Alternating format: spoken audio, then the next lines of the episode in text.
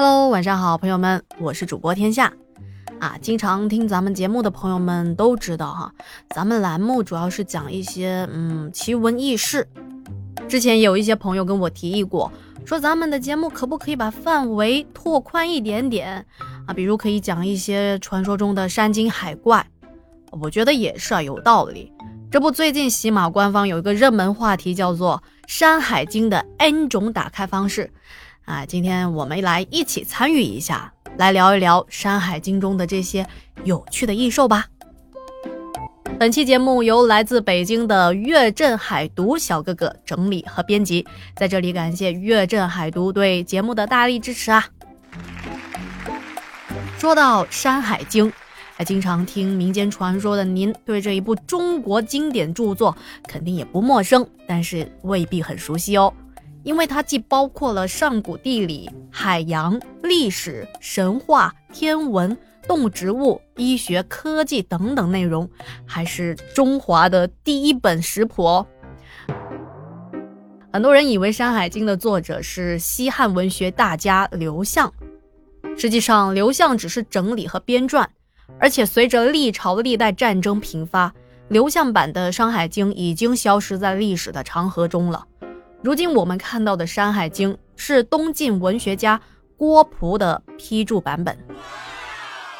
好的，那接下来我们就来聊一聊《山海经》中有哪些好吃的东西呢？啊，假设《山海经》各种可以食用的动植物可以买卖的话，我猜想广告可能会这样说：您看，这是茱萸，它是一种草，它的样子像韭菜，有蓝色或者绿色或者黑色的花。吃了之后就可以横扫饥饿，做回自己。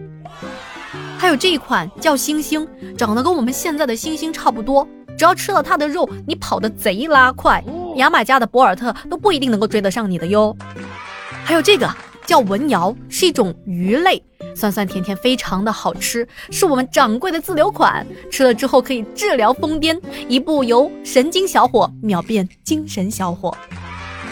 啊，说到这，不得不佩服古代人的脑洞也是很大呀。那为什么说《山海经》是中华最早的一本食谱呢？因为这本书共十八卷，约三万一千多字。据有人统计啊，全书一共有九十八次提到了“食”字，就是食用的那个“食”啊。简而言之，万物皆可吃，所以是活脱脱的一部上古食谱啊。而且食用功效方面更是五花八门，只有你想不到的，没有《山海经》中写不到的。比如有一种鱼叫条鱼，吃了之后呢，人就会无忧无虑，心情舒畅。还有啊，在青丘山有一种野兽，形状像狐狸，却长着九条尾巴，吼叫的声音和婴儿的啼哭相似，能够吃人，挺可怕的哈。但是只要吃到它的肉，就能使人不中妖邪毒气。用来防身还蛮好的，还有一种叫做类的有条纹的小老虎，雌雄同体，吃了它之后可以不长嫉妒之心。可以说啊，种种光怪陆离，无奇不有啊。那么根据统计啊，《山海经》中有异兽共七十五种，植物更是数以百计。其中有一百六十多种动植物和矿物能够治疗病痛，六十多种还能够增强体质，还有增加好运呢。照这么看，对于这些珍奇的异兽神草，按照咱们吃货的思维来看，基本上可以分成三类：人可以吃的，可以吃人的，还有人可以吃还可以养得起来，增加各种物理和精神属性的。嘿，那么。《山海经》中这些怪兽和植物们，哪些是人可以吃的呢？接下来咱们就各举一些例子来说明一下啊，供大家在精神上解解馋。先来说说人可以吃的啊，浮鱼山上有一种植物叫文精，吃了之后就可以治疗耳聋，还挺好的哈。因为我想到就是咱们经常听音乐啊，听故事，对不对？一听听半天，其实对听力多少还是有一些损伤了。那如果能够得到这样的一个宝贝，把我们听力恢复到刚出生时那么灵敏，岂不是很棒？然后在东方第四列山系的开头有一座山叫做北浩山，临近北海海滨，那边有一种树，形状像杨树，开红花，果子像枣，但是它却没有核，它吃起来的味道是酸中带甜，吃了它就可以不患疟疾。这个东西如果是真实存在的话，那比青蒿素可就好使多了。相信我们中国的科学家也能够更早的获得诺贝尔医学奖。啊，接下来来说一下吃人的有哪些东西啊？在曼渠山上有一种怪兽叫马腹，长着一副人的脸，老虎的身躯，声音却像婴儿一样，它是吃人的。在山上有一种野兽，形状像猪，也是长着人脸，黄色的身子，红色的尾巴。它的名字叫做河雨。这个雨字呢是洞穴的穴穴字头下面有两个西瓜的瓜字啊。这个字的意思就是坏和恶劣的意思。看它的名字就知道它不是什么好东西，是不是？它也是吃人的，而且还能吃各种虫蛇。只要它一出现。天下就会发生水灾。哎，其实关于《山海经》中各种恐怖的异兽也是挺多的，不过不是咱们今天要讲的重点啊。接下来要说的是人不吃，嘿，但是可以养着玩的。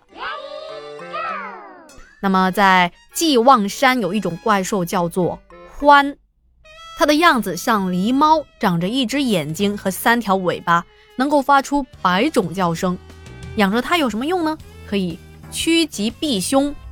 假设有一天你不想养了，你想吃了它呢？吃了它的肉可以治疗黄疸病。嗯，我觉得相比之下还是养着比较好吧。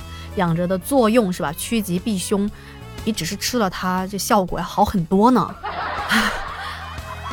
好，下面要说一个叫肥肥的神兽啊。这个肥字呢，也写起来比较简单啊，左边是月字旁，右边是出入的出，叫肥肥。肥肥产自哪里呢？产自牛首山向北四十里的一个地方，叫霍山。这霍山肥肥啊，外貌长得跟猫一样，有着白色的尾巴，脖子上还有一圈鬃毛。肥肥的性格很温和，长相灵巧，十分的惹人喜爱。据说饲养肥肥的人可以消除忧虑，过得非常的开心。我我觉得就是我们刚才说这两种神兽和猫科动物都很接近。看来古代人跟我们很多人一样，也是无法抗拒萌萌的猫类，也是很喜欢吸猫啊。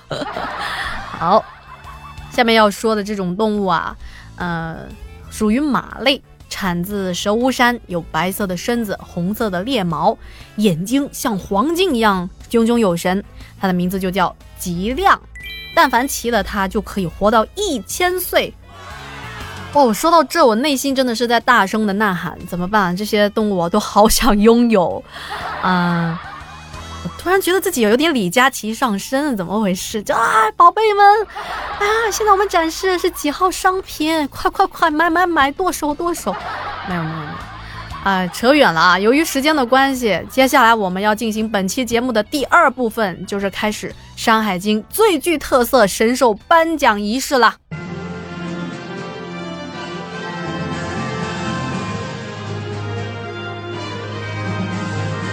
那么，据统计，《山海经》中常见且广为人知的奇珍异兽一共有七十五种，而一共记载的总数大约在四百六十个左右。那对于咱们普通人来说，如果不是为了学术研究，自然也就没有必要一一的了解。啊，经过我们层层筛选，还有严格把关，最终从入围数百个动物选手中，选出了既有特点又有特长的六位获奖者。接下来咱们要一一的揭晓。首先是名字最萌奖，哎，获奖者是罐罐，还有黎黎。获奖理由是什么呢？名字自带叠字，萌翻全场。哎，可惜了，罗罗和琼琼两位选手已经哭晕在厕所。罗罗是形状像老虎，但是浑身是青色的一种野兽。琼琼就是一种白色的马。好的，那么这位罐罐是谁呢？罐罐出自青丘山，是一种禽鸟，形状像斑鸠，鸣叫的声音有同像人在互相的骂来骂去。如果把它的羽毛佩戴在人的身上，可以使人不迷惑。据说烤来吃特别的美味哦。嗯，啊，说一下黎黎，黎黎呢，它的形状像小猪，但是脚上却长着鸡的脚、鸡的爪子。叫起来像狗吠，模样是挺可爱、挺萌的。但是只要它出现的地方，将会有繁重的水土工程。好，接下来要颁发的是最具知名奖了，获奖者是凤凰。获奖理由是无人不知，无人不晓，以至于玄鸟啊，还有凤鸟啊、鸾鸟要争风吃醋了。那么根据《山海经·南次三经》的记载啊，丹穴山上有一种鸟，它的样子像鸡，身上有五彩的花纹，雄的叫凤，雌的叫凰。它头上的花纹呢，像是一个德字，羽翼的花纹像是一个翼字，背上的花纹像是个礼字，前胸的羽毛花纹像是个人字。而腹部的花纹呢，更像是一个“信”字。他们会一边鸣叫，一边唱着歌，一边翩翩起舞。看到这种鸟类，天下就会迎来和平和安宁，可以说祥瑞之兆啊！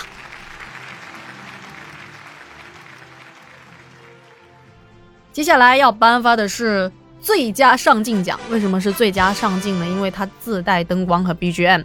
获得者是我们的奎牛啦。获奖理由是。只凭一只脚闯未来，生来妥妥是 C 位。奎牛出生于东海流坡山，全身是青苍色的，但是头上没有牛角，并且只有一条牛腿。每一次出现都会伴随着狂风暴雨，而他身上的光就像是日月之光，非常的耀眼，吼声如天雷震耳，气势非凡。所以说它是全身自带灯光效果和 BGM，是不是很酷炫？接下来要颁发我们的最佳造型奖了，获奖者是大家熟知的西王母。获奖理由是神仙的名字，野兽的造型，现实版的美女与野兽的结合体啊！据说它的外形与人是长得很像的，但是长着豹子一样的尾巴和老虎一样的牙齿，并且还喜好啸叫。它蓬松的头发上经常会戴着一只玉胜。也就是古代的一种玉器饰品啊，所以它到底是不是人呢？这个，呃，有看法的朋友欢迎在节目下方留言告诉天下，我也很想知道。好的，接下来我们要颁发最佳治愈奖，获奖者是我们的奇鱼啊，一听名字就超可爱，对不对？获奖理由是爱笑的鸟儿运气从来都不会差。根据《西山经》的记载啊，在易望山上有一种鸟，长得跟乌鸦差不多，但是呢有三个脑袋和六条尾巴，这就是我们的旗鱼了。他经常开心的嬉笑，然后吃了他的肉之后，可以让人睡得很香甜，而且还不做噩梦，也不会得抑郁症。哇哦，哇，这真的是比褪黑素还要管用的高阶药品。在想，如果每一次睡觉的时候都是在睡梦中香香甜甜的睡着，然后香香甜甜、开开心心的醒过来，相信第二天也是会充满活力、充满激情的投入到现实生活当中，真的很棒。好的，今天的《山海经》百妖谱颁奖典礼暨直播带货活动到此圆满结束，感谢各位听众大大的莅临出席，掌声在哪里？收，哎，回到现实当中来啊。由于编撰《山海经》的年代太过于久远了，其中的记载虚虚实实。此刻我们不论真假与否，不妨跟着古人的想象力，大胆的畅想一下：如果我们生活在《山海经》中的世界，那么和这些或是祥瑞或者是灾祸的异兽共同相处，将会是一个什么样的情景呢？如果是你。你最想拥有的神兽是什么呢？欢迎在节目的下方告诉我哦。啊，还有很多有趣的，或者是给人类带来灾难的可怕妖兽不胜枚举。因为《山海经》的内容非常的丰富，也是咱们老祖先留下来的文化瑰宝，确实值得咱们好好的去阅读。那您听完这一期的节目，如果还想听天下讲这方面的传说或者是故事，可以在节目的下方留言告诉我哦。好的，那今天的节目就到这里了，感谢您的收听和陪伴，我们下期见。